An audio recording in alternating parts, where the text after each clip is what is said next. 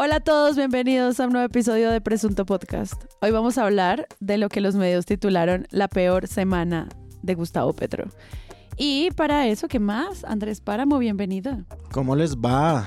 Acabamos de entrar después de tener una discusión democrática con, con Juan Álvarez y ya estamos listos para grabar este episodio. Me encanta que digas discusión democrática a agarrar el periódico El Espectador y pelearlo como si tuvieran 14 años a ver de quién era el periódico. Fue así, Juan me pegó. Quiero pedirle disculpas al diario El Espectador por no tener dos copias en la preparación del episodio que habría evitado la discusión democrática.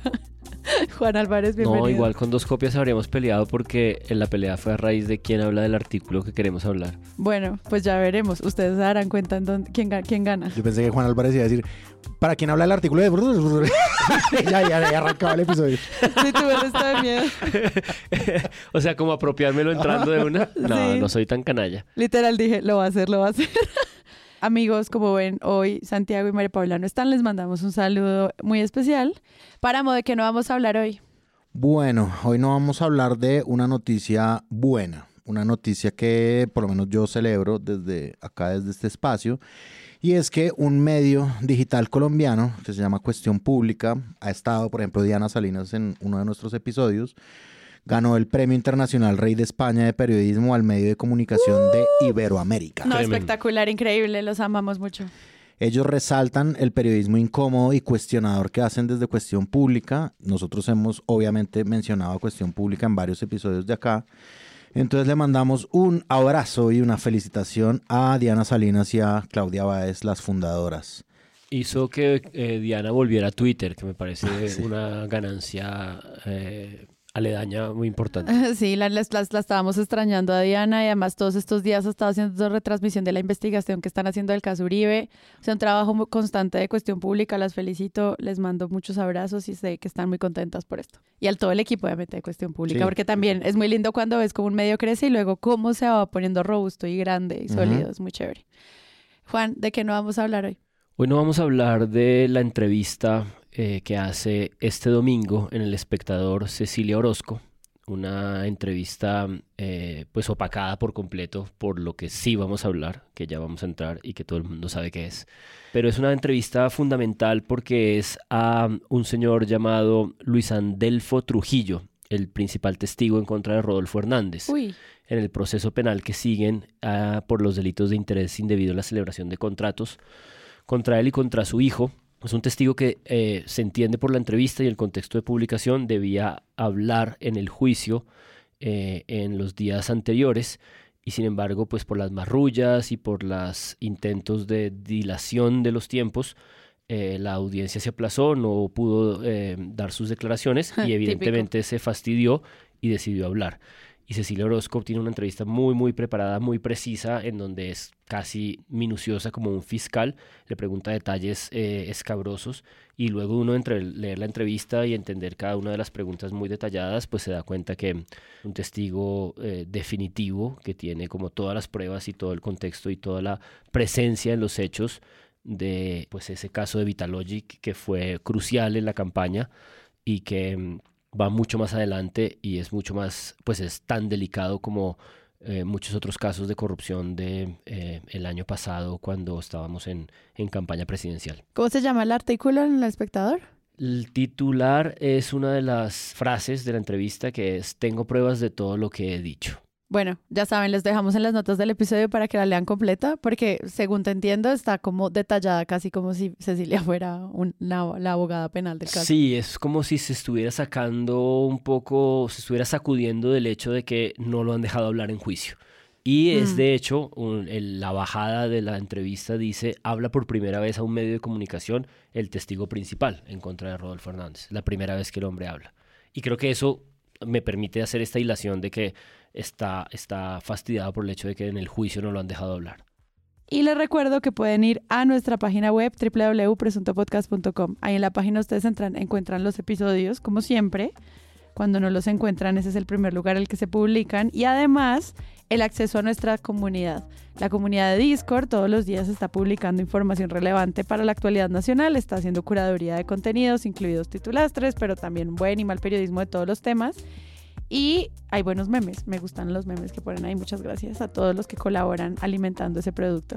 Y además puede entrar a presuntopodcast.com slash donaciones si a usted le gusta este proyecto y quiere donarnos y quiere apoyarnos para que todas las semanas salgamos puntualmente, pues ahí es el lugar en el que puede apoyar este proyecto. presuntopodcast.com.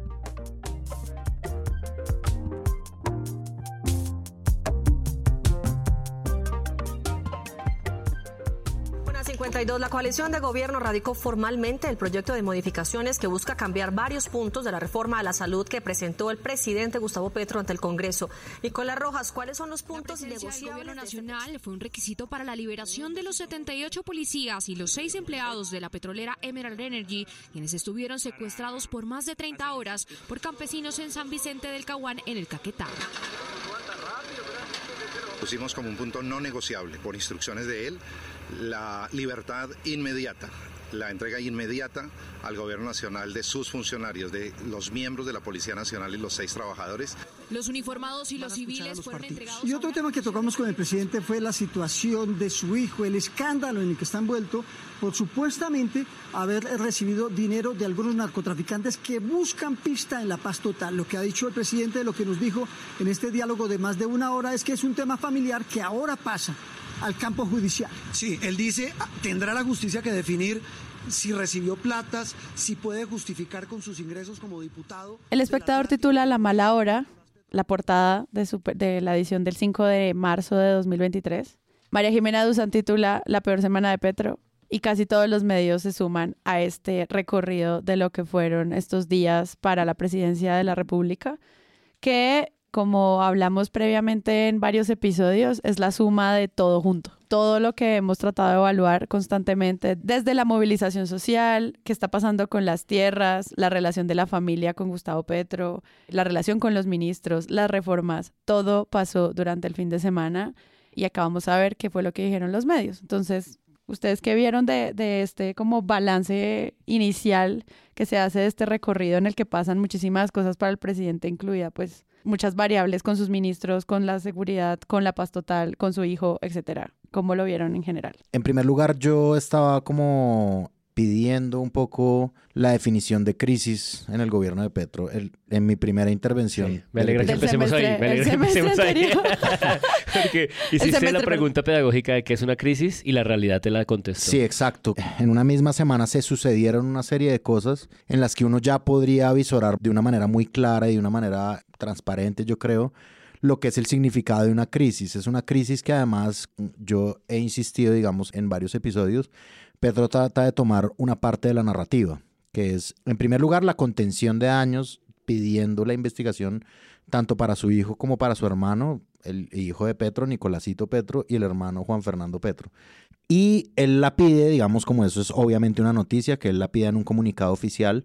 Y él también ha tratado de hacer una contención de años posterior. Evidentemente, nos, yo creo que nosotros veremos mucho de esto en este gobierno. Entonces, los titulares de los medios se suceden un poquito. A mí me parece que los medios, digamos, los que tienen chiva periodística, pues no, pero los que tratan de hacer como un balance de las cosas y un resumen, repiten un poco las cosas dentro del cubrimiento, lo cual a mí en este caso no me parece mal. A mí me parece bien que la ciudadanía, así sea durante varios días, tenga una claridad de qué es lo que pasa y cómo ha evolucionado. Hmm. es que son tantas cosas que si uno no las ordena, no, encuentra como la razón lógica que las junta. Exacto. Sí, sí, sí. Y yo creo que hay muchas cosas que las junta y a mí me parece interesante ver en realidad todo el cubrimiento, cómo cada cosa responde a otra. O sea, es decir, a mí me parece valioso que existan eh, resúmenes de lo que está sucediendo, a mí me parece valioso que existan organigramas de lo que está sucediendo ante lo cual también salen columnas, columnas que explican algunas partes de lo que está sucediendo. Entonces, por ejemplo, una punta de lo que de lo que se denuncia de las, del recibimiento de dineros del hombre Malboro por parte de eh, Nicolás Petro para la campaña de Gustavo Petro, que después supuestamente él se quedó, da lugar, por ejemplo, a una columna de Laura Ardila el domingo, su estreno además como columnista, bienvenida a Laura a ese mundo, eh, diciendo y explicando quién es el hombre Ardila siempre le había hecho seguimiento a la costa caribe desde la silla vacía, ¿no? Sí. Y era como la experta. Era la fuente y duró muchísimos años haciendo eso. Y ella se estrena con ese artículo sobre el hombre Malboro y su campaña en Maicao, ¿no? Y uno también nota en eso como, bueno, listo, chévere que también aquí haya una punta investigativa de lo que de todo lo que se está hablando. Y ante lo cual, obviamente, pues Petro, y esto yo lo, lo, digo de nuevo, va a tener como una insistencia en la manipulación de la narrativa. Por ejemplo, Petro eh, publicó en sus redes sociales, todos dicen que yo pasé una semana mala, pero mi semana fue muy buena. Entonces, lanza un montón de cosas, pero yo creo que aquí sí se queda cortico. Por primera vez me parece que Petro no tiene la sartén por el mango mediático. O sea, es decir, como que sí estamos hablando de la familia de Petro y estamos hablando de los casos que rodean a estas dos personas eh, que salieron en los medios, pero por esta vez, digamos, sí es una cosa muy adversa hacia él y que pues que le, le, le está costando, me parece a mí, en ese balance de quién tiene la narrativa. En esta ocasión, el periodismo salió con cosas, ¿sí? Ah. Y, y cosas que no tienen que ver con algo que él necesariamente quiera que se digan. Claro, además que no era como la conversación sobre si compraban una cobija con plumas de ganso o no, que era lo que habíamos visto hasta ahora, como que se estaban haciendo unas aproximaciones de seguimiento al gasto que todavía no daban como contundencia para hacer realmente unas preguntas sobre el papel del, del Ejecutivo, pero lo que pasó esta semana en relación a su familia y a lo que va a pasar con la Fiscalía más otros casos, demuestran una línea mucho más clara del periodismo investigativo frente al seguimiento que le pueden hacer a este gobierno, que nosotros era lo que habíamos como auspiciado o pensado o querido después de que él queda de presidente. Sí, definitivamente en algún momento uno de nuestros tropos era, va a ser el momento, la buena hora del periodismo. Sí, sí, sí. Y Semana se encuentra con esta bomba o la, o la trabaja y eh, enhorabuena, porque le produce, digamos, una cantidad de posibilidades de sentido pero yo quisiera hacer el efecto sonoro de el fondo de María Jimena Duzán que hace rewind. Y, arranquemos en orden. Y, y, retrocede en orden, exacto, porque coincide con nuestro episodio anterior sobre la crisis ministerial, y es que el protagonista o su protagonista de esa crisis ministerial, que era Alejandro Gaviria, pues había permanecido como en silencio en esa tormenta de semana, en donde incluso la crisis ministerial había quedado como anulada. Y aparece ayer en la mañana, lunes, en una entrevista, la primera entrevista en Caracol Radio con Gustavo Gómez, la mesa de trabajo. Y quisiera destacar cuatro cosas que dice en esa entrevista porque me parece que de algún modo están concatenadas con todo lo que ocurrió en la semana. Pues solo decir un paréntesis, Bobo, y es a mí me causa risa que digan como primera entrevista después de que ya no es ministro. Y yo, pero llevando entrevistas toda la semana. O sea, me encanta cómo los medios titulan esto como si fuera un quiebre, pero sigamos. Sí, y luego él mismo, eh, el día siguiente, hoy, sacó ahí como una pequeña reflexión de estas que él tiene tiempo para hacer en la que decía que justamente a raíz de la entrevista en Caracol lo habían llamado los medios para que diera otra entrevista ah. y era como, ¿para qué voy a dar otra entrevista si me van a preguntar lo mismo? Ya conté los chismes que iba a contar. A propósito de los chismes y de las anécdotas, contó uno muy buena y es que él mismo reconoce, dice, que hubo un momento en un Consejo de Ministros en el que él empezó temprano esta confrontación directa con el presidente a raíz de una anécdota que Petro cuenta sobre su COVID en Italia y cómo él le contestó de una, presidente, eso que usted está diciendo es falso. Y digamos, es un beef sobre la salud que llevaban antes. Hay una segunda cosa que cuenta que me pareció muy importante, que creo que es, digamos, la parte virtuosa de todo lo que esté pasando, que es que se estén discutiendo a fondo las reformas y es una idea que yo no había escuchado sobre la reforma a la salud y que llevamos tiempo hablando de esto a pesar de que apenas está empezando eh, el, el mambo sobre la reforma a la salud. Y es la idea de que se trata, a diferencia de muchas otras reformas, de una reforma no parametral. Él tiene una tesis ahí que eh, los invito a que la busquen la piensen, y es que la mayoría de intervenciones del Estado son parametrales, simplemente se establece un rango y sobre ese rango se paga o no se paga, o se comete un delito o no se comete, pero la salud es un sistema mucho más complejo que una intervención parametral. Yo todavía la estoy digiriendo. Yo creo que sí hay una visión ideológica en el sentido de una sobresimplificación de unos problemas muy complejos. Y se puede generar yo siempre dije, la reforma pensional y la reforma tributaria o la reforma laboral son más fáciles porque son paramétricas. Usted define los parámetros de un impuesto, usted dice, bueno, vamos a tirar un sistema de pilares pensional, hay un solo, hay un primer pilar y el pilar es de 1,5, de 2, de 3 salarios mínimos y eso se define. Y si es de 1,5, 2, pues eso no va a cambiar el sistema en su estructura. Lo mismo la reforma laboral. Usted paga los dominicales a 75 o a 100%, se define el parámetro, puede hacer daño aquí. Pero como esto es un sistema, las piezas tienen que cuadrar. Y si usted se pone a hacer eso a mil manos, las piezas no cuadran Y básicamente el caos y la incertidumbre que se genera es inmenso. Y voy a decir algo que me preocupa. El caos se está generando desde ya. Hay una tercera idea que me pareció muy buena para todo este momento y es que él dice, sí, es una semana de crisis, pero yo creo que a diferencia de muchos años anteriores en el país, hay un clima mejorado de discusión pública. Él dice, ahora se están Mm. conversando cosas que nunca se han conversado y parecen atropelladas y parece que están ocurriendo de una manera no estratégica, desordenada, pero están ocurriendo. Y estos son gente que le gusta el debate y que están contentos de que eso esté ocurriendo. Yo creo que además me parece que Gaviria, sin quererlo, de todas formas, porque pues está respondiendo las preguntas que le hacen, él también indirectamente traza la línea que hemos dicho en este podcast varias veces y es como hay una línea que, mm, o sea, hay una narrativa que quiere imponer Petro y hay una narrativa que quieren imponer los medios, obviamente, pues porque de eso se trata, pero hay como una subcosa que suceden en ese tipo de preguntas y es como atengámonos a los hechos, es decir, preguntémosle a Gaviria por gestiones, preguntémosle a Gaviria por la salud, preguntémosle a Gaviria por lo que él protesta, por lo que él sale. Pero metámosle un poquito a ver si este man sí es el dictador que nos estamos imaginando, ¿sí? Y, y a mí me parece que Exacto. esa línea pues no debería cruzarse eh, de esa forma, o sea, es decir, uno podría ver el talante de Petro en muchas otras cosas dichas y reales, Ajá. ¿no? Y a eso se debería dedicar el periodismo, que a ese tipo de especulaciones, a ver si nos prueba alguien la teoría que tenemos tras bambalinas, porque es que, güey, puta, no, tenemos que probarla de alguna forma. Y sí, Gaviria sin quererlo traza ahí la, la línea facilito, respondiendo, él es una buena persona. Sí, Sí, o sea, y, tal cual. y- y como, ¿esto por qué lo preguntan? Sí, Claro. o sea, ¿qué clase de agenda hay detrás? Si uno puede aprovechar tanto a un ministro saliente como Alejandro Gaviria con muchas preguntas, no solamente que nos explique el gobierno de Petro, sino que inquisitorias también hacia él, hacia su labor de ministro. Claro. Pero es que además, ¿con qué criterio ético tú defines qué es una buena persona y qué es mala? Esas son cosas que el periodismo no puede hacerle fact-checking. Claro, no, porque en el fondo no te interesa saber esa verdad, Ajá, que es una verdad compleja. Te interesa es el titular rápido. Gustavo Gómez en algún momento le pregunta lo mismo por la, la ministra Corcho. Le dice, ¿es una buena o una mala ministra?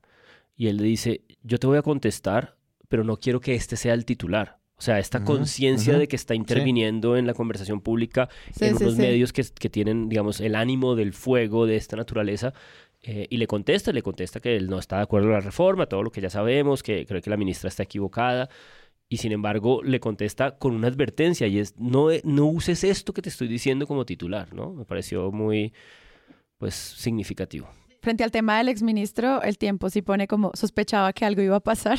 Sí. Es como, no me digas. ¿En No, y, serio? y en la entrevista él cuenta cómo lo llamaron, estuvo solo como media hora en el, Sí. en el salón del Consejo de Ministros, eh, ya le habían dicho, se perdió la confianza, pero él no entendió si lo iban a echar o no, y, y 15 minutos antes de la cu- locución le dijeron, bueno, tú ya no vas a ser ministro, pero viene la locución, aquí lo van a comunicar, y él dijo, bueno, ya es hora de salir de aquí, y se salió de, de- de Palacio. Sí, igual el tema de la crisis que nosotros hablábamos con todo el tema de los cambios de los ministros, pues demuestra que al menos con la llegada de los nuevos ministros y el trabajo, no sé, técnico de la nueva ministra de Educación y lo que va a pasar con cultura o lo que sea, ya no ha pasado más. O sea, esa, esa nos duró las 24 horas que en las que grabamos el episodio y esa super crisis ministerial, digamos que no avanzó en términos de cubrimiento mediático más que simplemente el cambio de nuevos, el nombramiento de nuevos cargos. Fin, o sea, no era como eso que se auspiciaba de el fin del ejecutivo, pues no, era, Sí. no pasó más que Alejandro Gaviria yendo a medios. Sí, una Hay puntadita que ver qué más. pasa con la reforma a la salud, eso es otra cosa, Claro. pero pues ya lo dirá la Corte y, y obviamente el Congreso. Pero miren cómo algo tan como elaborado en nuestros los premios presunto que hablábamos de escándalo no escándalo, pues al final pues se ve, pues se demuestra como que el tamaño de la noticia no era tan gigantesca como se planteó. Sí. Lo era, pero miren que no. Sí, sí, sobre eso dos cosas. Una, pues la avalancha de la realidad. Es Mm. decir, si al día siguiente el Consejo de Estado, la Corte Constitucional se pronuncian de fondo sobre unas cosas que llevamos pendientes, si al día siguiente hay un problema de orden público de la naturaleza de lo que pasó en San Vicente, si al día siguiente sale eh, la ex esposa del hijo del presidente a dar esta declaración, la realidad se fue borrando todo eso. Pero a pesar de eso, esta mañana sí hubo eh, una puntada más en el caso del Ministerio del Deporte, de la ministra, ex ministra Urrutia, que lo habíamos señalado en nuestro, eh, pod- en nuestro episodio anterior y ya para seguir adelante, y es que ¿Se acuerdan que en la conversación sobre ella dijimos que era muy extraño que ella estaba diciendo, pero no sé si me despidieron o me declararon insubsistente, no sé si mañana tengo que ir al ministerio o no? Parecía una cosa como de una persona despistada, pero con lo que pasó hoy se revela como una funcionaria pública que sí está consciente de que son horas las que están en juego en cada medida. Porque eh, Petro puso un trino hoy diciendo que eh, declaraba a la ministra insubsistente dadas las indelicadezas, porque se probó que la señora en el SECOP firmó 600 o 200 y pico de contratos la noche después de haber sido destituida de manera pública la semana pasada, y ella salió a contestar inmediatamente en la W y explicó, miren, son contratos de prestación de servicios que hay que firmar por cientos todas las semanas para que los deportistas puedan salir, puedan ir, o sea, hay una, hay una, hay tal grado de eh, suspicacia con el servicio público que a veces perdemos de vista que sí es una maquinaria de un frenesí y de una intensidad permanente que se nos escapa de la comprensión, ¿no? Entonces, el propio Petro está tratando de construir esta suspicacia de que la ministra eh, fue indelicada, es la palabra que usa, y la ministra sale a contestar y dice, no fue indelicada, al día siguiente tuve que firmar 200, 300 contratos para que las cosas sigan en curso, porque no tenía la resolución que decía que yo ya no era ministra, y le dicen, pero eso es un montón de dinero. Y le dice, no se preocupe, ahí le quedan 700, 800 contratos a la próxima ministra para que siga firmando. Sí, eso es Entonces es como que a veces se nos escapa la complejidad de lo que está en juego. Pues es que ese es el reto al final, ¿no? Como que uno pueda entender el Estado desde lo que consumen los medios y es muy difícil.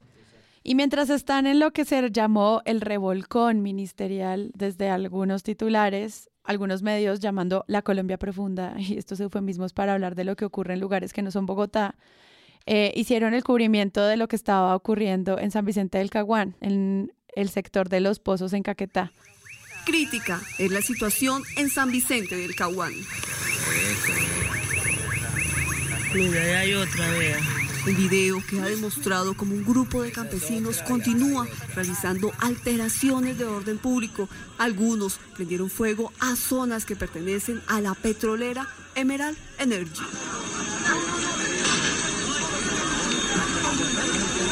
Los 78 uniformados de la Policía Nacional privados de la libertad por esta guardia campesina pasaron la noche bajo techo. Junto a ellos también hay más de cuatro funcionarios en iguales condiciones. Entre ellos está el personero de este municipio, Jesús Arnulfo Oviedo, quien hizo presencia para mediar las confrontaciones, pero también fue retenido por este grupo de campesinos. El ministro de Defensa viajó en la mañana de este viernes junto al general Giraldo, comandante de las fuerzas militares, para poder mediar y dar la liberación a los policías. El estado de salud de los uniformados es estable se, encuentra... Eh, Habían violentas confrontaciones entre la Guardia Campesina y la policía que terminaron dejando un agente y un campesino muerto. Estas confrontaciones pues ya habían estado avisadas por eh, documentos de la Procuraduría y la Defensoría del Pueblo que habían advertido que esto pues iba a escalar de alguna manera. Y pues cuando todo se fue como a niveles más violentos, empezaron ya a entrar a los medios. Incluso pues ya fue mucho más tarde después de que ya empezó a pasar esto de manera violenta ya en el sector. Y vimos qué estaba pasando con el ministro del Interior y el trabajo directo para la manera en la que se manejan a las comunidades que están en una movilización social violenta. El ESMAD de nuevo como una figura para cubrir y hacerle interpretación desde los medios de comunicación y obviamente el papel del Ministerio de Defensa y la minería y el papel de los mineros. O sea, empiezan a, entran todos estos actores en juego. Nosotros ya más o menos teníamos una carta y un protocolo de cubrimiento a esto, que era como eh, una satanización a, la, a todas las maneras de violencia, de protesta y de acercamiento a los vacíos del Estado.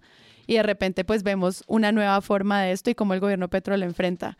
Esto fueron como unos días muy largos para este gobierno porque obviamente pues estuvo involucrado también pues un tema que los medios no supieron titular en este mismo problema de entender esa realidad que era si esto es una retención, un secuestro o un cerco humanitario. Muchas palabras, muchos eufemismos ustedes que vieron ahí para entender lo que estaba pasando en el Caquetá porque pues la situación de los pozos sí fue bastante grave. Yo tengo ahí dos cosas que son como en contraste muy distintas por aproximación de formato. Una digamos, la nota el fin de semana de Noticias 1 ah, eh, del domingo, cuando el asunto estaba resolviéndose o a punto de estar terminado de resolverse, que es una nota un poco eh, menos alarmista y es una nota un poco que pone de presente como el esfuerzo de conciliación. Durante, durante los eh, sete- sete- 72 horas anteriores están todas las notas sobre un poco el llamado a la Procuraduría, la intervención de la Procuraduría, el hecho de que las personas que están a cargo no están eh, contestando a tiempo. El ministro Prada, hay varias eh, reseñas de cómo eh, los equipos de negociación llevan ahí varias semanas.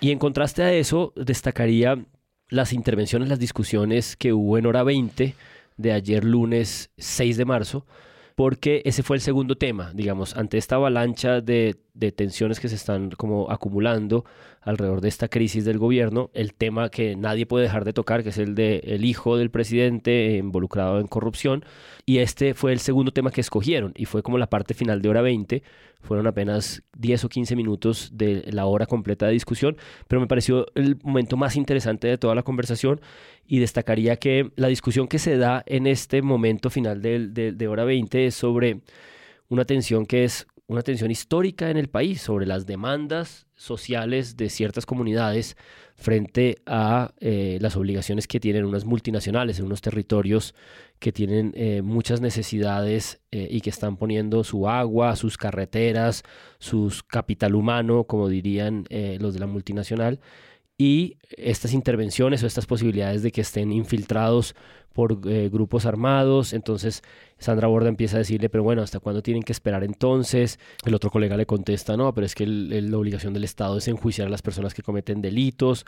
La rebelión siempre ha sido esta excusa en este país para que no haya orden público. Yo creo que, que más allá de, de- de la realidad formal, que por supuesto es importante, creo que hay que tener una cosa en mente y es que, digamos, el gran dilema o, el, o la gran encerrona en la que se encuentran estas comunidades eh, tiene que ver justamente, fíjese con, la situación como exactamente como sucedió. De un lado, eh, por el hecho de haber utilizado la violencia, se discute eh, casi que nada las reivindicaciones que estaban detrás de, de- del movimiento, ¿cierto? Entonces, ciertamente estas comunidades están teniendo un problema con una multinacional, están teniendo una problema, un problema de falta de cumplimiento de promesas, están teniendo, digamos, la tensión grande que han generado. por eso mismo la- pero, la pero déjeme terminar, De- porque es que si no, la cosa queda incompleta y queda como siempre, como si yo estuviera justificando el uso de la violencia y eso no es lo que estoy haciendo. Entonces tengo que soltar la idea completa.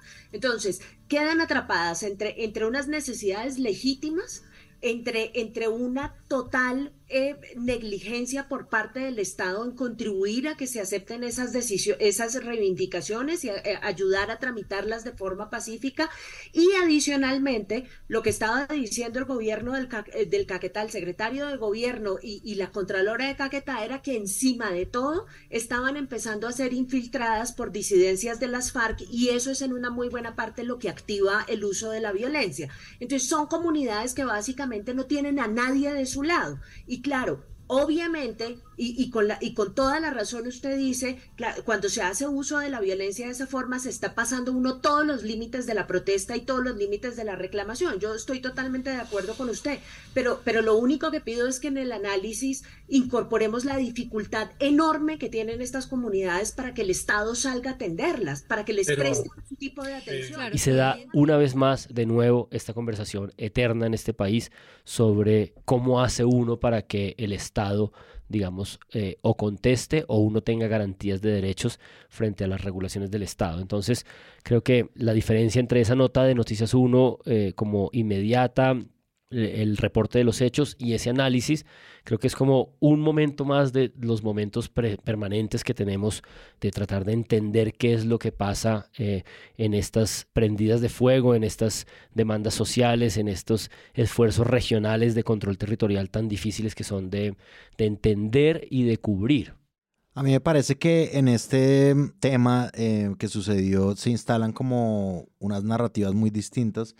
A mí me parece que se instalan dos narrativas como preponderantes que tienen que ver un poco con el rol del Estado colombiano, ¿no? Exacto, Del. Estado colombiano frente a, a las cosas que tiene que hacer un Estado colombiano.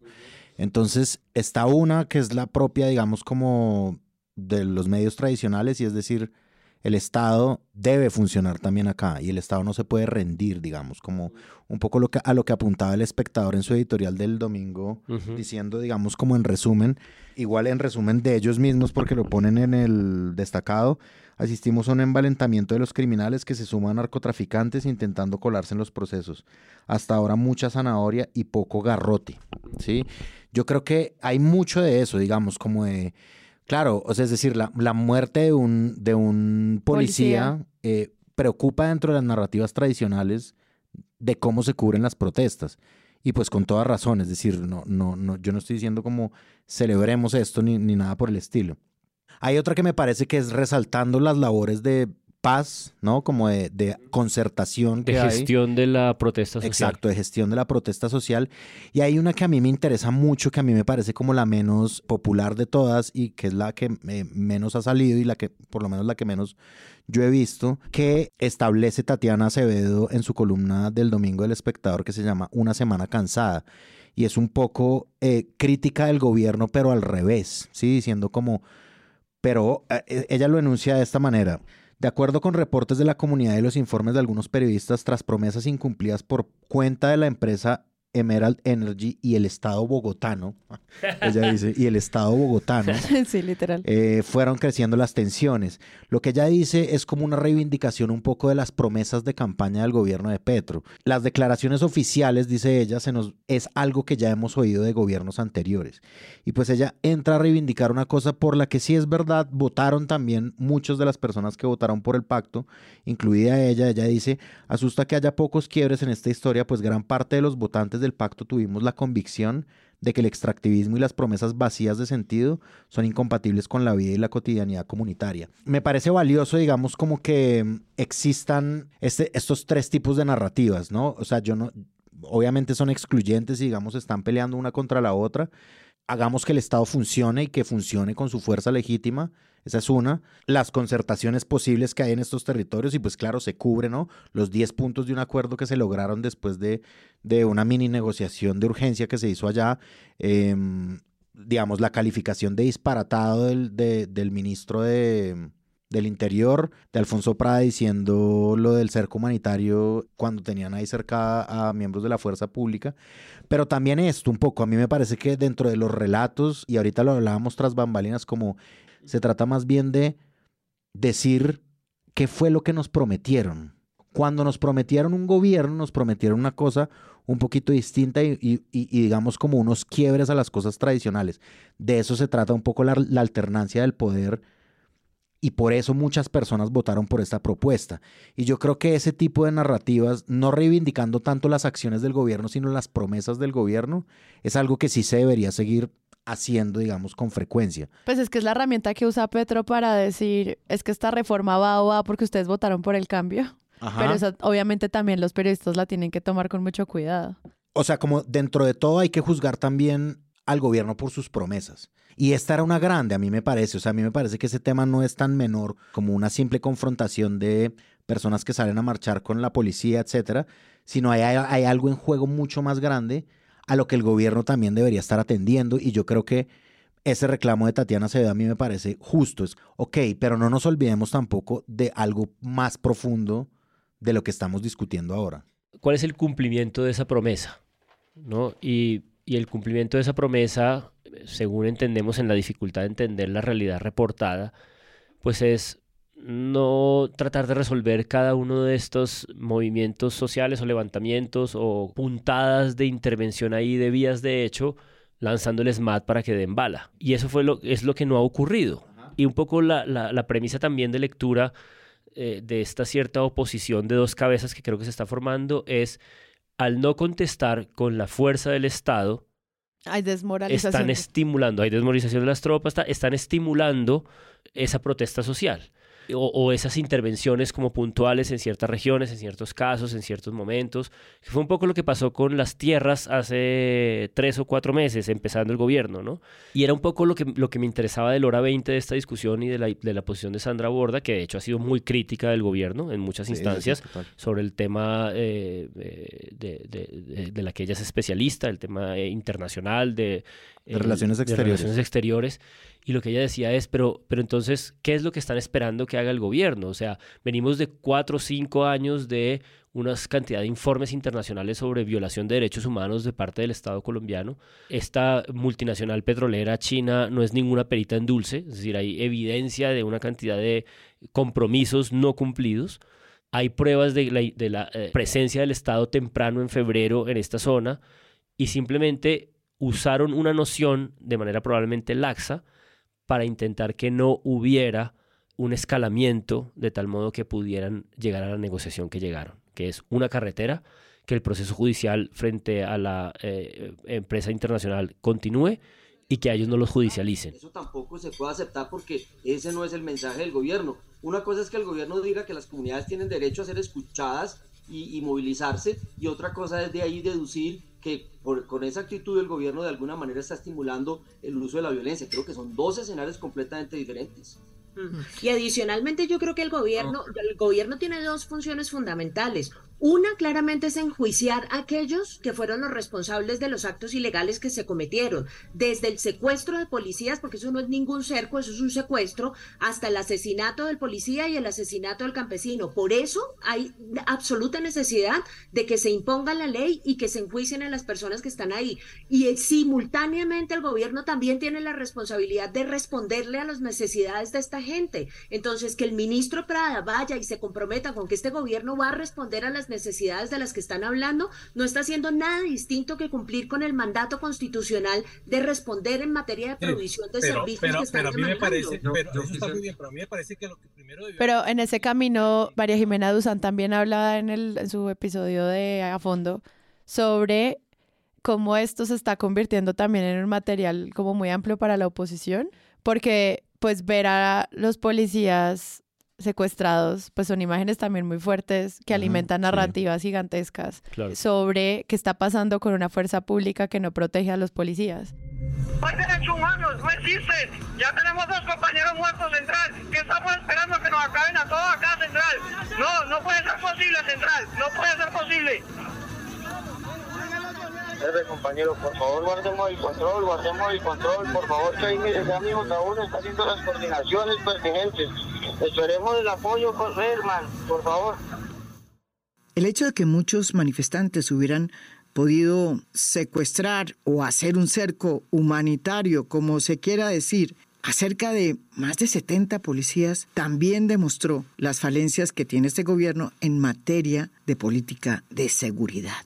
Este hecho en especial, pues le dio aún mucho más combustible a una oposición que se sentía la semana pasada como si se le hubiera aparecido la Virgen.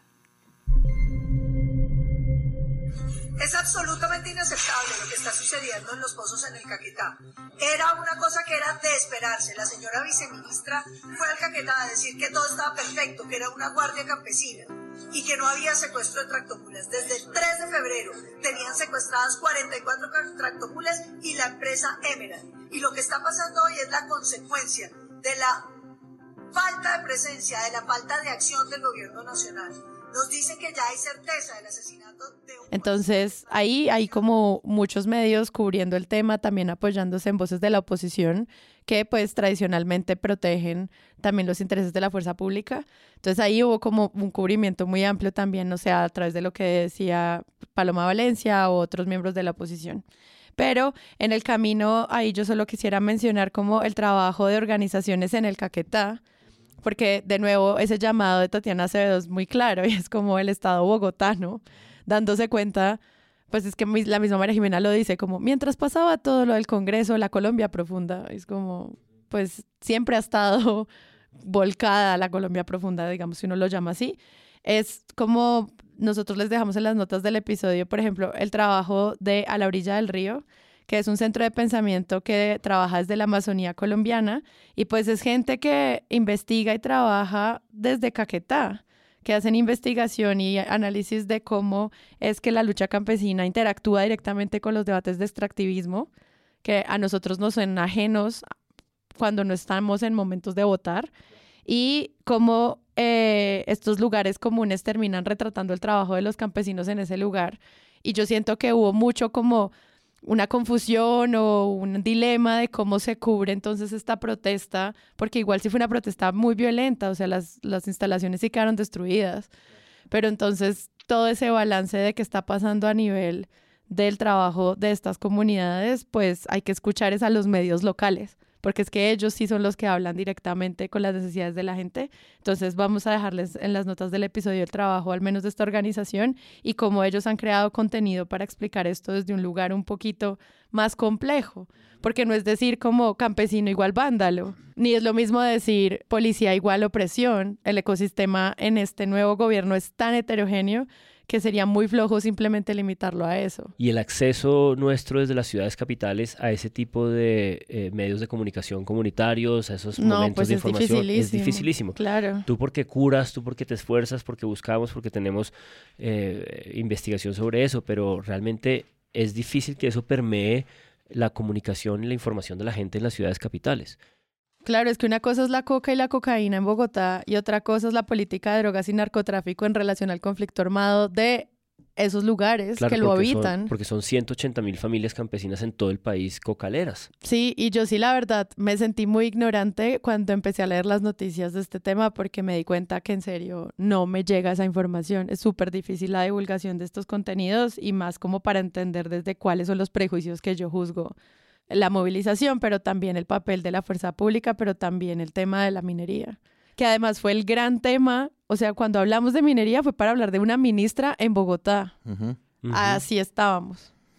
Y yo creo además que, claro, e, este tipo de crisis permite que los temas se complejicen de una forma, de una forma eh, prolífica, digamos. Ese, era el punto de Gaviria en la entrevista de hoy, que decía que, muchas veces lo discutimos con la idea de vendrán nuevos problemas. Claro, complejiza un poquito de una forma los temas, lo que mencionaba, las tres narrativas que a mí me parecen las tres igual valiosas de analizar, ¿no? Es decir, a mí me parece que las tres posturas que se mencionan, digamos, como el rol del Estado en la seguridad, lo que mencionaba Sandra Borda de llegar a, a algo, digo, como qué oportunidad tiene, y los cuestionamientos al gobierno por el otro lado de la promesa, me parece que es una cosa prolífica y como digna de analizar una por una. Y por otra parte, la gran discusión que nosotros teníamos tras bambalinas, que eh, tocamos un poquito por encima hace, hace unos minutos, y es también el tema de la regulación de la droga. Es decir, como que eso es un tema que... Me lo quito. No, no, no, no. No, no, no, ya voy, ya voy. Ese es un tema que también está ahí en el aire y que a mí me pareció que en su columna Rodrigo Primni aprovecha un espacio para hablar un poco de lo que en lo que él ha insistido durante muchísimos años de carrera académica y pues justamente en esa coyuntura saca esa columna que ahí sí, toda tuya, baby. No, no, ya ni siquiera me acuerdo de la columna después de todo lo que tonteamos y peleamos previamente. Cuando tratamos de planear este episodio, que estamos llegando al punto que todo el mundo está esperando que lleguemos, que es Nicolás Petroburgos. Llegaremos. Llegaremos, vamos para allí, o sea, no todo dejen esto de escucharnos. Sí, todo esto es una circunvalación para llegar allí. Eh, yo le decía a Páramo que me daba la sensación de que como le estaba pasando al país, nos había pasado a nosotros en el, en el propio podcast, porque llevamos como tres semanas tratando de hacer un episodio sobre drogas, tratando de concretar a nuestro invitado, y la agenda antipetrista o petrista o gobernista o presidencialista o eh, de la naturaleza que la quieran llamar, no lo ha impedido. Y decía yo que todo esto que está en juego en el fondo tiene que ver con la resistencia o posibilidad maleable de la materia eh, democrática colombiana de si podemos hacer o no transformaciones, si podemos hacer o no reformas. Y cómo esa desinstitucionalización que produce la corrupción del narcotráfico siempre las hace difíciles. Por eso está un poco también la narrativa de si esto es el mismo proceso 8000, que es lo que está intentando hacer la derecha rápidamente. Andrés Pastrana en Caracol Radio esta mañana que lo entrevistaron ya pidió un juicio político a Petro, ¿no? Es decir, ellos ya quieren saldar las cosas rápido, que es un camino muy peligroso porque es el camino de la desinstitucionalización. Incluso los que salimos a protestar en contra de Duque, en algún momento más crítico de Duque dijimos, no, pero que no se caiga.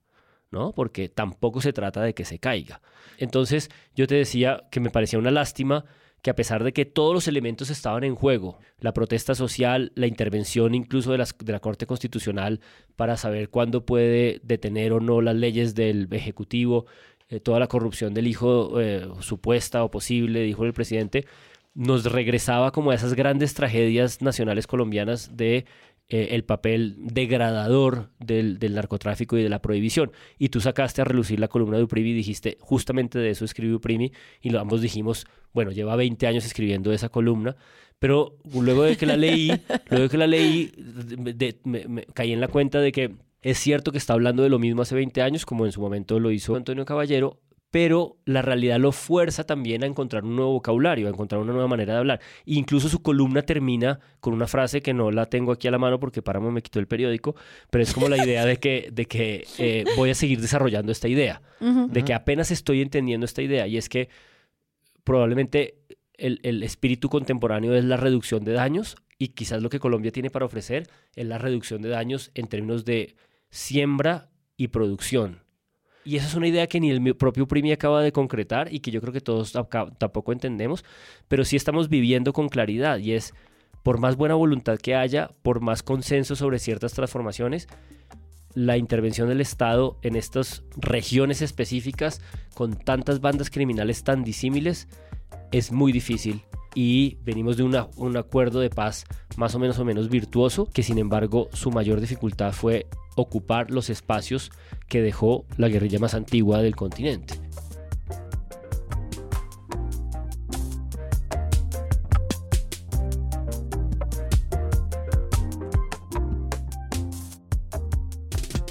Y hasta aquí yo siento que pues como que vale la pena hacer esta conversación sobre todos los cambios que está viviendo nuestro país en términos de nuestro lugar también como ciudadanos. Pero después, sí, pero Petro, o sea, como que acá uno dice, bueno, estas son como noticias de un día a día de un país como Colombia. Reformas, movilización, orden público. orden público, minería, vamos que vamos. Corte constitucional interviniendo. Y ahora sí viene la parte ridícula de esta historia de la semana. Semana publica su portada del domingo en el que está relacionada a una entrevista a la expareja de Nicolás Petro Burgos, Dai Vázquez, es una entrevista larga con Vicky Dávila en el que ella, pues básicamente menciona varias cosas. Uno, la relación que podría tener o no con personajes oscuros. Me encanta que así lo plantean desde la silla vacía, huevos revueltos, como cuál es la relación que tiene Nicolás Petro Burgos con ex eh, narcotraficantes o personas que están moviendo políticas locales de maneras pues muy extrañas, financiaciones irregulares y obviamente negocios personales que el señor tiene con todos estos dineros que empiezan a moverse a su alrededor. Esta entrevista es larguísima, le da semana una portada, le da por lo menos 100 artículos dentro del punto .com y empieza a expandirse en todos los medios. La denuncia de Ay Vázquez crece a unos niveles muy interesantes en términos de seguimiento al gasto y yo ahí alabé lo que pasaba con el periodismo y sobre todo me sentí muy frustrada de tener como este delfín accediendo como a poder a esos niveles. Antes de que se anunciara lo que iba a pasar en Revista Semana el domingo con su portada, lo que nos enteramos fue que Gustavo Petro le pidió a la fiscalía que investigara a su propio hijo y a su hermano. Y eso sale de la mano con toda la chiva que ya vamos a evaluar. Ese pedido a la fiscalía es también parte de la historia de esta crisis y es lo que quisiera que habláramos ahorita. Semana obviamente aprovecha mucho esta chiva. Esto es una super chiva, digamos. Esto es una chiva en la que, en la que. La chiva del trimestre. ¿Cómo escogió ella a Vicky como interlocutora? Pues digamos, eso yo habría escogido a Vicky también. Eso es lo primero. Como yo, tengo esa chiva y escojo a Vicky. ¿A quién, ¿A quién más escojo? Aida Merlano también en algún momento le pidió a Vicky, le hizo firmar unos documentos con pruebas, pero nunca salieron. A mí me parece que esto es una cosa natural que suceda, es una cosa que nosotros previmos, lo que decía Juan Álvarez, va a salir lo mejor del periodismo. Y es una cosa que además Semana obviamente ha labrado durante mucho tiempo. Es decir, a mí no me parece gratuito que sea Vicky Dávila la periodista que reciba esta información de primera mano, puesto que ellos han hecho ese camino del medio opositor al gobierno y lo han hecho, digamos, de la forma en la que nos hemos burlado de ellos, de la forma de Petro eh, a lo Terminator en una portada. Digamos, esto es un poquito algo de lo que yo hice periodísticamente, pero en el guion de la obra que yo escribí de, Ya que hijo de putas de la puya, había una imitación de Vicky Ávila llorando, transmitiendo la noticia de que Petro era presidente. Es decir, esto es algo como que Vicky Dávila misma labró y por lo mismo ahí sale. Es decir, pescan tanto que de repente pescan. Sí, es decir, como están buscando tanto y tanto y tanto y tanto y lo buscan que de repente sacan pues esta gran chiva. Esto es una chiva que además ellos ponen en portada que reencauchan. En unas notas a mí me impresionó, por ejemplo, un perfil de Nicolás Petro. Hay un perfil que se llama Esta es la historia de Nicolás Petro Burgos, el hijo del presidente, quien ha, ha tenido una vida en turbulencia y llena de polémicas. Un titular ahí pues que claramente llama y ellos empiezan a explicar... Y ese eh, perfil es largo además. es un perfil largo, es un perfil en el que pues dicen que eh, Gustavo Petro en ese momento estaba preso cuando él nació y bueno, digamos como que intentan hacer como uno de esos grandes perfiles periodísticos, sin embargo tiene como datos interesantes y de los que uno puede sacar cosas e inmediatamente se acaba el perfil, que es lo que llaman, ¿no? Y pues lo titulan de esa forma, tres líneas en un título como para darle el arranque total a que uno le dé clic. Son notas abiertas, además que uno pues no tiene, no hay un muro de pago ni nada. Eh, sí, esto lo han aprovechado de la forma en la que. Semana sabe aprovechar las cosas. Tráfico, cuando se acaba el artículo de Semana, arranca el artículo de los 1600 chats. Es decir, subtitulan, estos son los 1600, los- ¿cómo es que es la nota? 1600 páginas. Es que lo que pasa es que en la vida de Nicolás Petro hay muchos números. Entonces, a mí se me confunden todos. Dice, como si fuera un intertítulo del artículo, las pruebas contra Nicolás Petro, más de 1600 páginas de chats entre el hijo del presidente y su ex esposa Dai Vázquez.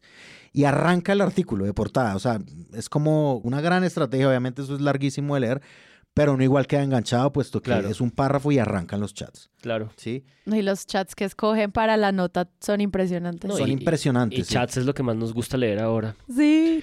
No, a mí de todas las derivas a raíz de este ejercicio importante de eh, revelación de semana, eh, una de las cosas que más me interesó es la nota de la silla vacía que se llama Los 17 salpicados en el escándalo de corrupción de Nicolás Petro, porque creo que hace el ejercicio complementario fundamental de esta tira larga de, de filtración o de publicación de volumen de información, y es que la silla vacía ordena y trata de construir sentido, ¿no? Alrededor de quiénes son todas esas personas nombradas, porque pues muchos nombres podrían no decirle nada a ninguna persona. Y ese ordenamiento de la silla vacía, pues como con sus gráficas, como regresando a esta narración ordenada de las cosas, eligiendo cada uno de los personajes, poniendo una pregunta común, ¿no? ¿Quién es? ¿Cuál es su rol en el escándalo? ¿Cómo lo golpea? Me pareció una nota pues muy, muy provechosa para poder entender, ¿no? Eso es lo que mejor sabe hacer la Sí, silla vacía. o sea, el exacto, quién es como quién ordenar, es ordenar el- sentido de quiénes son los que sí. están en juego, exacto. Entonces ahí aparecen pues estos dos o narcotraficantes, ex narcotraficantes, eh, personas polémicas, el turco Alfonso el Turco Ilzaca, cuestionado empresario. El hombre Malboro. que, Que, El que en ese caso en el organigrama de la silla vacía ponen cuestionado empresario y digamos que esto es una de esas frases clichés que nosotros criticamos acá, pero que aquí me parece que está muy pilamente usada, ¿sí? Es como cuestionado empresario. Samuel Santander, el hombre Malboro, ex congresista y ex narco. Pues claro, porque es un man que fue condenado, Fue volvió, condenado. Ujú, y exacto. ahorita está haciendo campaña. Sí, sí. Y a los dos... Polémico empresario y son como los dos sujetos protagonistas de esta historia, porque son los dos sujetos a los que declara eh, esta eh, ex esposa de Nicolás Petro Burgos, eh, le recibieron dinero. Le recibieron sumas eh, grandes de dinero, 600 millones, 400 millones, que según mis mil cálculos. millones de pesos mil en... millones de pesos. Mil Eh, milloncitos. Mil sí. milloncitos en supuestas coimas. en, en- en plata que supuestamente iba para la campaña o él pide en nombre de la campaña, pero que ella misma, la eh, testigo de todo esto, dice que la, ah, no entró a la campaña porque este sujeto se los quedó, ¿no? Entonces, luego aparecen la segunda escala de todo este conflicto son los funcionarios públicos que supuestamente estaban reuniéndose con Nicolás Petro para organizar hojas de vida, cupos aquí, cupos allá, clientelismo, ¿no? El, el viejo y tradicional clientelismo colombiano y otra serie de personas que están en juego allí. Entonces me parece que es, es un ordenamiento de sentido como muy, muy valioso. Y otra cosa que yo rescataría, pues es el fondo de María Jimena Duzán, que también un poco trata de reconstruir todo lo que pasó, pero que todo el tiempo lo hace un poco desde, desde este eh, núcleo del disturbio, que son estas denuncias de, posible corrupción de- del hijo del presidente. Y me parece que en términos de los invitados, que son Marta Ruiz, la excomisionada, y Jessy Reyes, las intervenciones de Marta Ruiz son como muy, muy lúcidas, porque me parece que ella hace el esfuerzo de salir del melodrama y tratar de entender las implicaciones en términos de gobernabilidad y de legitimidad de lo que aquí pasa, distinguiendo muy bien una y otra, ¿no?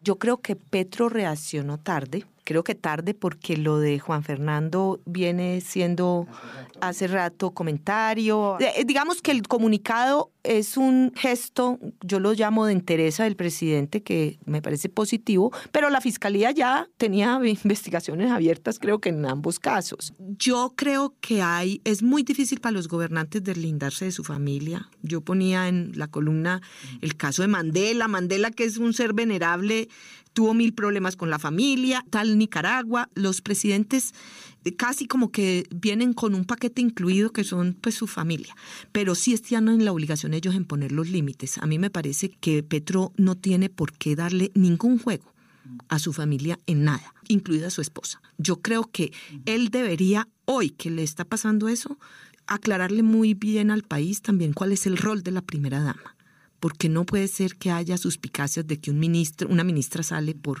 por, por injerencia de la primera dama. Eso es de, del estilo de gobierno, son los límites, es que tenemos que avanzar hacia, ojalá, hacia incluso desaparecer esa figura de la primera dama. Yo creo que el daño está hecho.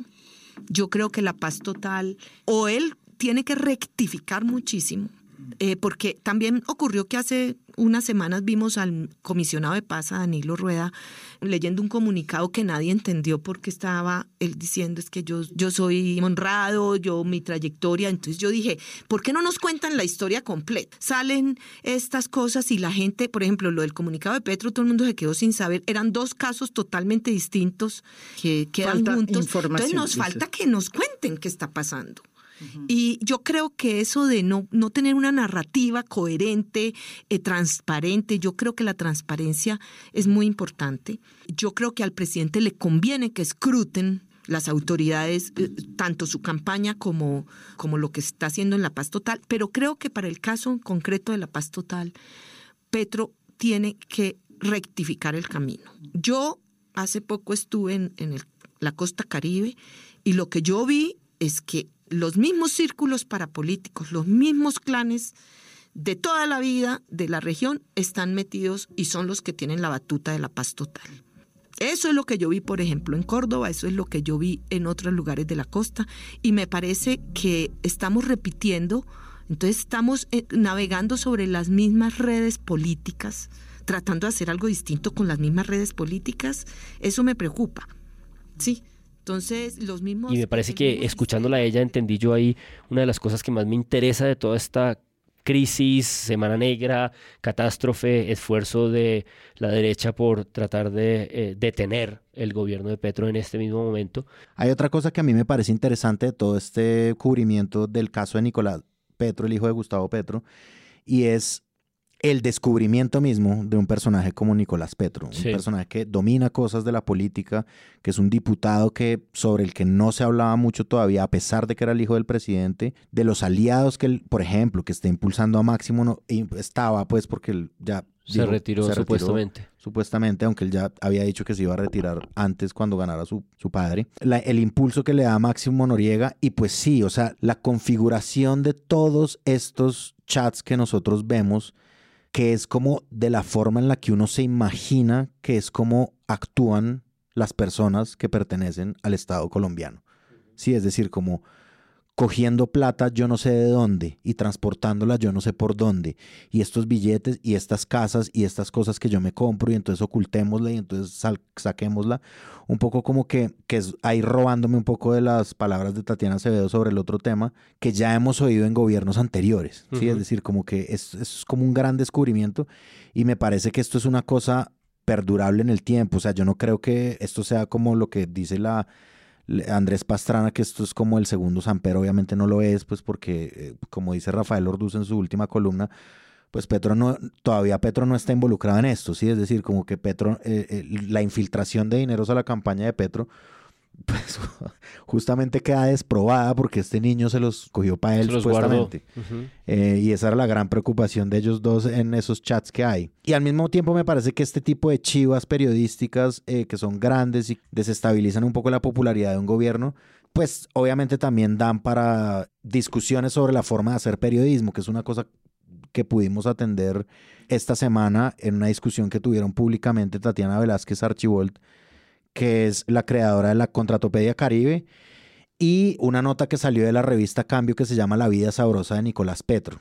La vida sabrosa de Nicolás Petro es un artículo en el que tienen los, los extractos bancarios de, de Nicolás Petro y en el que van diciendo como un día a día de lo que él se gastó en diciembre. Que sí es un montón de plata. Que es un montón de plata, es Ah. un montón de, digamos... Una joyita de 7 millones. Los restaurantes baratos, pues, o sea, para el gasto que uno supone, 100 mil Sí. pesitos en restaurante. Pero oiga, Farmatodo, que eso fue sí tema del día alto, también en sí. Twitter. Como cuánto cuesta en Farmatodo un bloqueador solar. Sí, ha dado para todo.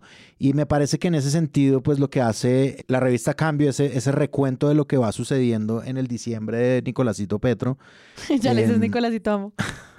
pues claro, es decir, como que levanta una serie como de, ok, ¿de dónde está sacando este dinero?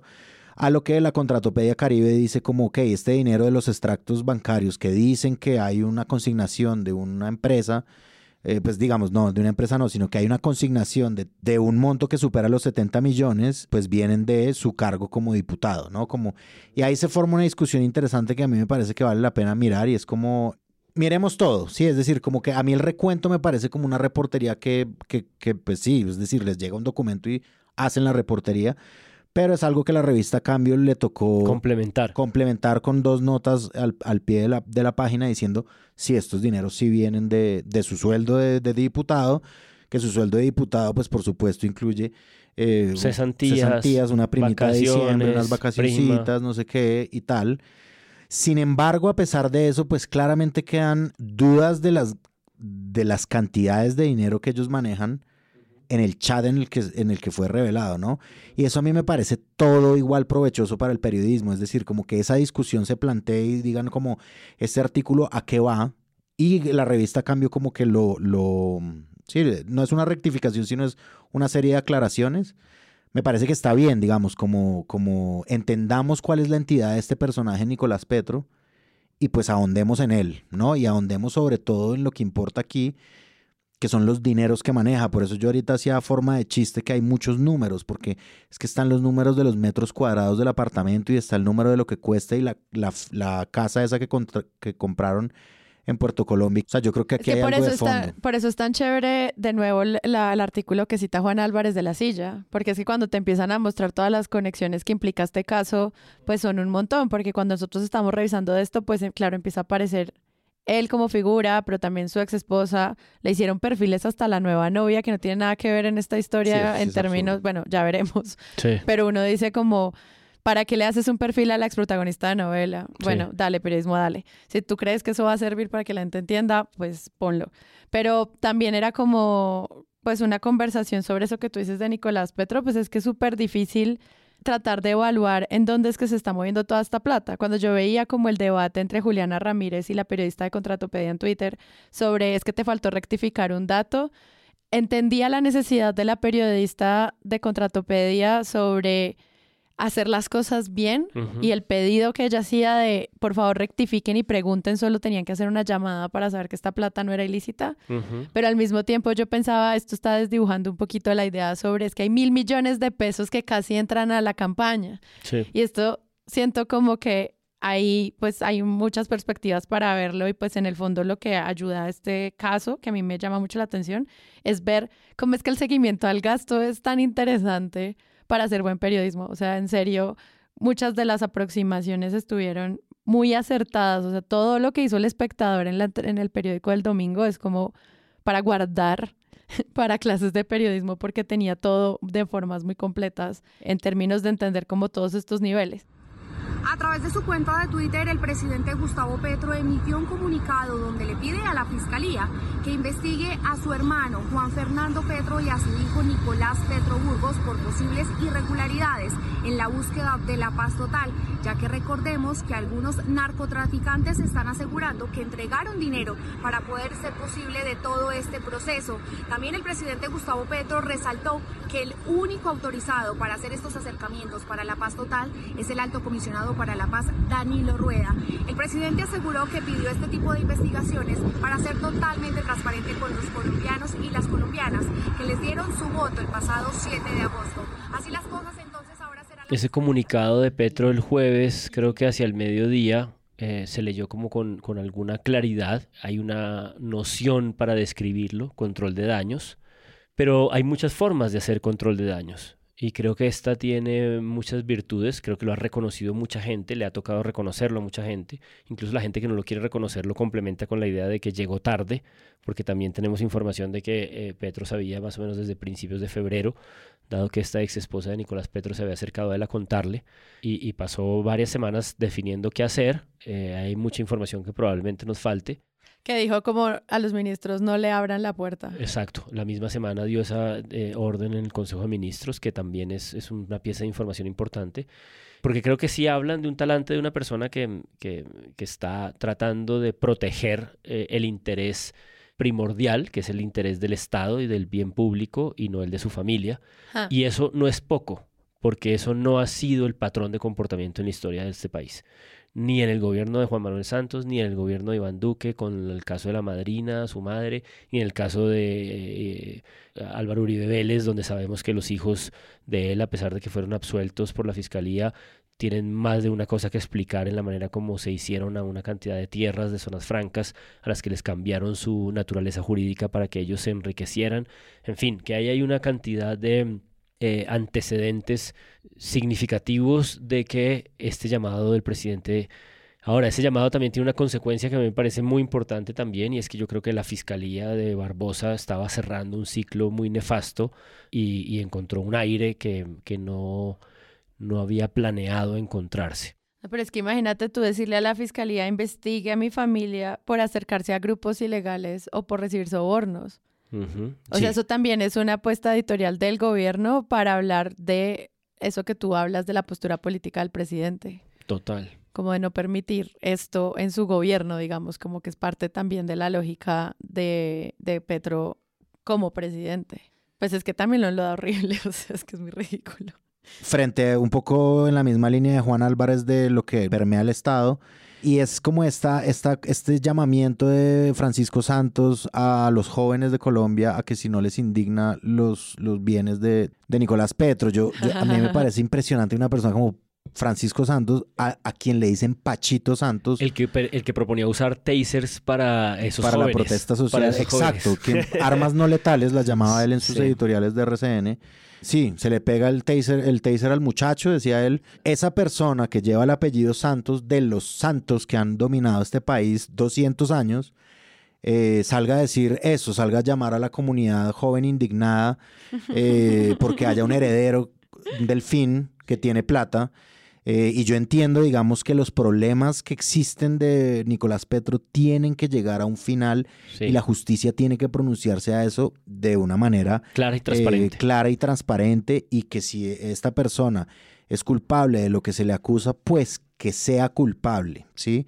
Pero que una persona como Pacho Santos, un hijo del establecimiento colombiano, por parte y parte, además, por su apellido y también por su filiación política, salga a llamar a la juventud a ver qué piensa, como si la juventud colombiana indignada fuera el botín que él tiene para poder manosear cada vez que se le da la gana, pues me parece terrible y me parece una de estas mismas, o sea, es decir, eso hace parte de la misma camada de ahora sí indignémonos. Sí, del performance del que hablaba el espectador en su editorial.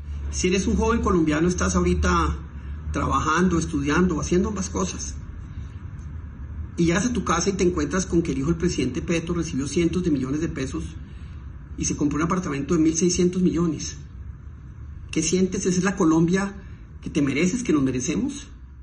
Algo que también vi que trataron mucho los medios de explicarnos, además de los lujos de Nicolás Petro, era pues ver las implicaciones que esto iba a tener para la paz total, que pues como hemos dicho en muchos episodios y es de la campaña, es parte como de las banderas de Petro, que el espectador dice como, bueno, sí, está muy interesante esto, pero pues hasta que no se llegue como a concretar mejor, entender cuál es la campaña, cuál es la política de acuerdo, pues está muy difícil hacerle seguimiento y más cuando eh, el mismo presidente dice a la fiscalía investiguen a mi hermano, que fue caso de la picota, pues fue un caso que también tratamos acá, y era de evaluar pues cuáles son como los intereses que se estaban moviendo directamente con estas personas en las cárceles para acceder o no a los sistemas de paz total.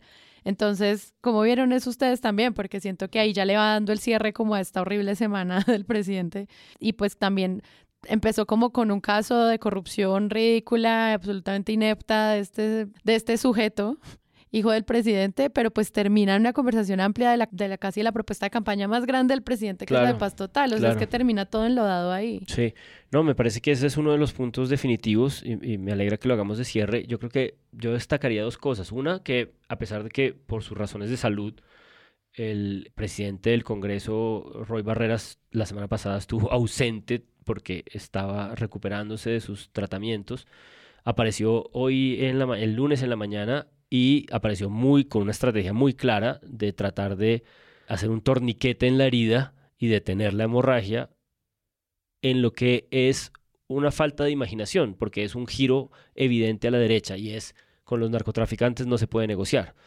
Y la verdad es que el espíritu de la ley de la paz total es intentar negociar con los narcotraficantes. Pero claro, negociar con ellos siempre significará tratar de sacarlos del territorio sin ninguna estrategia para saber qué es lo que ocupa ese territorio. Es decir, este ciclo, insisto, en el que vivimos.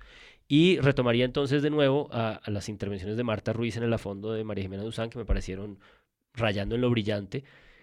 Además, acompañado de uno de los sujetos que creo, en mi opinión, es solo mi opinión, más brillantes juristas de este país, que es Jesse Reyes, frente a ese espejo que tenía allí ella en esa sesión del al fondo, ella dice, acabo de estar en Córdoba y me di cuenta, porque me lo explicó mucha gente, que las personas que están a cargo en Córdoba de la paz total son los clanes, los clanes de siempre.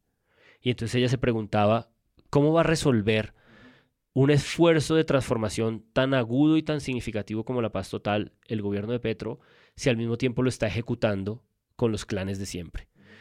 Y es esta tensión que es muy difícil de resolver y que Petro sabe que es la que está jugando y es, no hay manera de hacer reformas en este país si no es con las élites, pero al mismo las élites te hunden en un peso, en una gravedad de prácticas que son las que probablemente su hijo aprendió o consumió o terminó imitando de los clanes del Caribe, los Char, los, los los... Eh, clanes con los que está los Besailes con los que está demostrado que lleva construyendo su carrera política y su comprensión de la política desde hace algunos años. Entonces, pero ese es un análisis que hace Marta Ruiz. Marta Ruiz en la fondo. En la fondo. Ella, ah. ella dice, eh, yo acabo de ir a Córdoba y me acabo de dar cuenta que en Córdoba las personas que están actuando, ejecutando la, la paz total, las, los preámbulos de la paz total, toda la ambientación política de esta ley que se supone que está por eh, definirse en el Congreso, son los propios clanes los que han practicado la politiquería. Entonces, ¿qué futuro le queda a esto si una cosa tan ambiciosa mm. no tiene unos ejecutores un poco más virtuosos? Digamos como que hay muchísimos temas sobre la paz total. Obviamente el que se está llevando la cabeza de los titulares es Juan Fernando Petro, el hermano de Gustavo Petro, a quien Petro pidió también a la fiscalía que investigara. Pero de todas formas, o sea, con las denuncias que hay sobre los sobornos que narcotraficantes están ofreciendo a cambio de modalidades de beneficio de la paz total, de ser gestores de paz y así tener rebajas de penas. Juan Fernando Petro se ha defendido, pero digamos, sí hay un lastre muy grande sobre eso. Y pues claramente, como decía una de las notas que yo leí para esta semana, pues en este momento no me acuerdo cuál era, revive el tema obviamente de lo que llamaron el pacto de la picota y ahora se reencaucha y se revitaliza en la forma de el cartel de la paz, ¿sí? sí, sí Cosa que es un, uno de esos términos periodísticos que salen y que se quedan. Y eso amenaza mucho una ambición de paz, que es además el proyecto más grande de Gustavo Petro, el proyecto sobre el que él tiene un discurso gigantesco. Digamos, en el tema, por ejemplo, de la guerra entre Ucrania y Rusia, que eh, Petro se negó a enviar sí, material bélico para apoyar a Ucrania, él decía, porque es que mi apuesta es la paz, ¿sí? es decir, yo no voy a apoyar ninguna guerra. Y así con absolutamente todo, digamos como que todo se enmarca en eso. Y en eso yo quiero como rescatar una cosa que decía César Caballero en una fondo con María Jimena Duzán, en general sobre el gobierno de Petro, y es que hay mucha desorganización, ¿sí? Es decir, como que uno entiende, y esto ya es eh, un poco más mío, uno entiende hacia dónde van las cosas y qué es lo que está proponiendo y qué es lo que podría llegar a ser. Pero si hay mucha desorganización y esto es algo que se ha criticado básicamente desde todos los sectores, desorganización en las comunicaciones, desorganización un poco como en, en, la, en la manera de hacer. Falta de estrategia. Falta de estrategia, exacto. De repente salen tres ministros, etcétera. Es, digamos todo lo que hemos venido hablando como esos llamamientos que se hacen editorialmente como es hora de que el gobierno, sí, claro, es hora de que el gobierno sobre todo vigile lo que está sucediendo con su proyecto bandera, con el proyecto, digamos, como que más repite, digamos, en básicamente todos los escenarios posibles.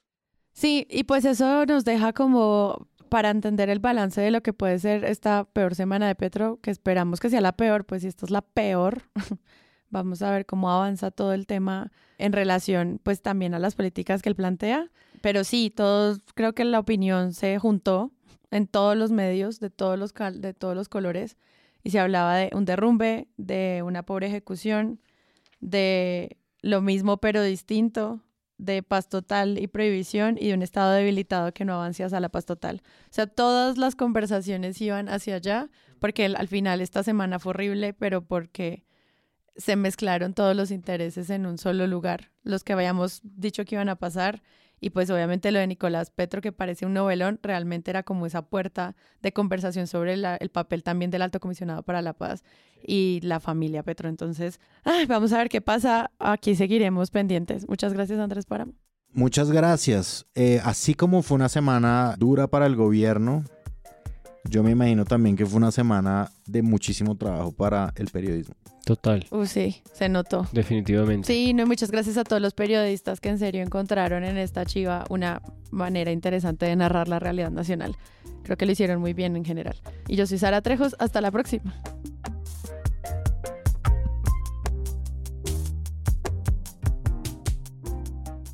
Si les gustó este episodio y quieren apoyar este podcast, los invitamos a que lo compartan en todas sus redes sociales. Esa es la mejor manera de crecer. Presunto Podcast es producido por Sara Trejos con el análisis de Santiago Rivas, María Paula Martínez, Juan Álvarez y Andrés Páramo. La postproducción la hacemos Rodrigo Rodríguez del Oro Podcast y yo. Nuestra asistente de producción es Paula Villán de Sillón Estudios. Les invitamos que visiten presuntopodcast.com donde pueden ser donantes y parte de la membresía de Presunto. Con su ayuda podremos financiar este proyecto y diseñar mejoras para ser sostenibles y salir cada semana. Al mismo tiempo, en la misma página pueden encontrar el ingreso a nuestra comunidad de Discord, que si no saben qué es, imaginen un super chat donde cada tema tiene su propio canal desde una selección de memes y titulastres, pero también canales de crítica de medios sobre periodismo de género, internacional, ciencia, político, cultural y chequeos. También pueden escucharnos en nuestro canal de YouTube y en todas las plataformas de podcast. En algunas de esas plataformas nos pueden dejar calificaciones y comentarios. Eso siempre ayuda a que otras personas nos encuentren. Presunto Podcast es producido en Sillón Estudios, una red de podcast independiente donde pueden encontrar otros podcasts. Gracias a ustedes por escuchar. La próxima semana esperen un nuevo episodio.